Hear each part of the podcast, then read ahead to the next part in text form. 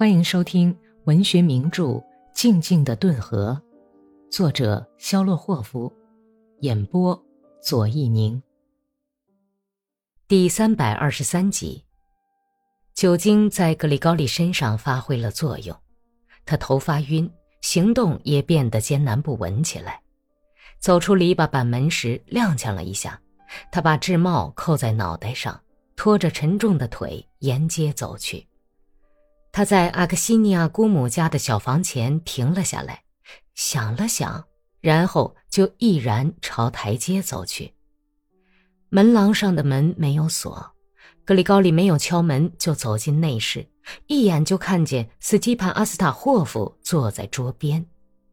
阿克西尼亚的姑妈正在炉炕前忙活，桌上铺着干净的桌布，放着一瓶还没有喝完的烧酒。盘子里是切成一块一块的咸鱼，闪着粉红色的光泽。斯基潘刚刚喝完杯子里的酒，看样子正想要吃点菜，但是一发现格里高里，就推开盘子，脊背紧靠到墙上。尽管格里高里醉得那么厉害，还是看清了死基潘的苍白的脸和他那两只像狼一样目光炯炯的眼睛。格里高利被这不期的会面弄得呆若木鸡，但他还是竭力的平静下来，沙哑的问候说：“你们好啊！”“哦，上帝保佑！”女主人惊讶的回答说：“她已经清清楚楚的知道格里高利和他侄女的关系，知道丈夫跟情夫不期而遇会有什么好结果。”斯基潘一声不响的用左手摸着胡子。火辣辣的眼睛一直在盯着格里高里，而格里高里岔开两腿站在门口，似笑非笑地说：“我是顺便来看望，请你们原谅。”斯基潘没有作声，尴尬的寂静一直持续到女主人壮起胆子邀请格里高里说：“呃请进来吧，请坐。”现在格里高利再也不用掩饰了。他到阿克西尼亚的住处来，已经对斯基潘说明了一切，于是他就径直朝斯基潘走过去。“你老婆在哪儿啊？”“你是来看望她的吗？”斯基潘小声但十分清楚的问道，用颤抖的眼睫毛遮上了眼睛。“是来看望她的。”格里高利叹了口气，承认说：“在这一刹那。”他已经准备好招架斯基潘可能做出的一切动作，他已经清醒过来，准备进行防御。但是斯基潘睁开了眼睛，不久以前眼睛里的怒火已经熄灭了。他说：“我叫他去买酒了，立刻就会回来的，请坐下等等吧。”身材高大匀称的斯基潘甚至站了起来，推给格里高里一把椅子。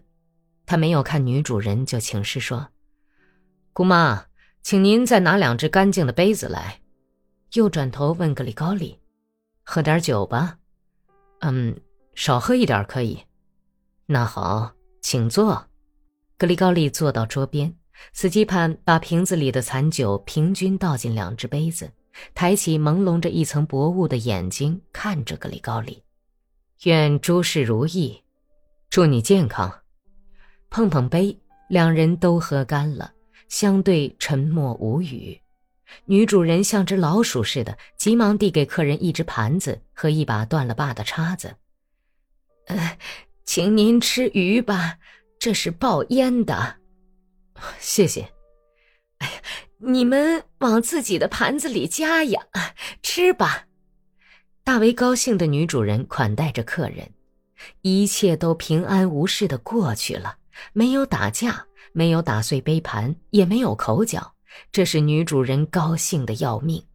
本来可能出事的谈话结束了，丈夫跟妻子的情夫共坐在一张桌上，现在他们正一声不响地吃着东西，谁也不看谁。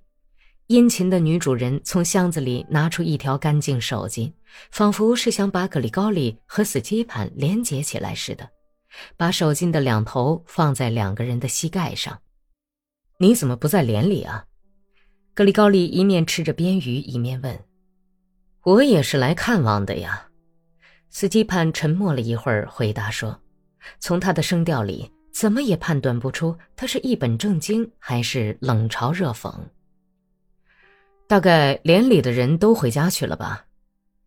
都回村子里去了。怎么，咱们干一杯好吗？来吧，祝你健康，愿诸事如意。”门廊里门环响了一声。格里高利已经完全清醒过来，偷偷看了斯基潘一眼，只见他脸上又是一阵苍白。阿克西尼亚披着一条毛头巾，没有认出是格里高利，朝桌子走来。从旁边再一看，他那瞪大的黑眼睛里立刻露出恐怖的神情。他气喘吁吁，费了很大的劲儿才说出：“你好，格里高利潘特莱维奇。”斯基潘的两只放在桌子上的骨节粗大的手突然轻轻的哆嗦起来。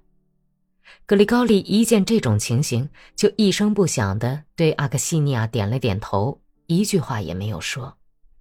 阿克西尼亚把两瓶酒放在桌上，重又把充满了不安和隐秘的喜悦的目光投向格里高利，然后转过身去，走进内室黑暗的角落里，坐在大箱子上，用颤抖的手。理了理鬓发，斯基潘控制了自己的激动，解开勒得透不过气来的衬衣领子，满满的斟了两杯酒，扭过脸去对妻子说：“拿只杯子来，到桌边来坐吧。”“我不去。”“来嘛，我是不会喝酒的呀，斯乔帕。”“你还要我说多少遍呢？”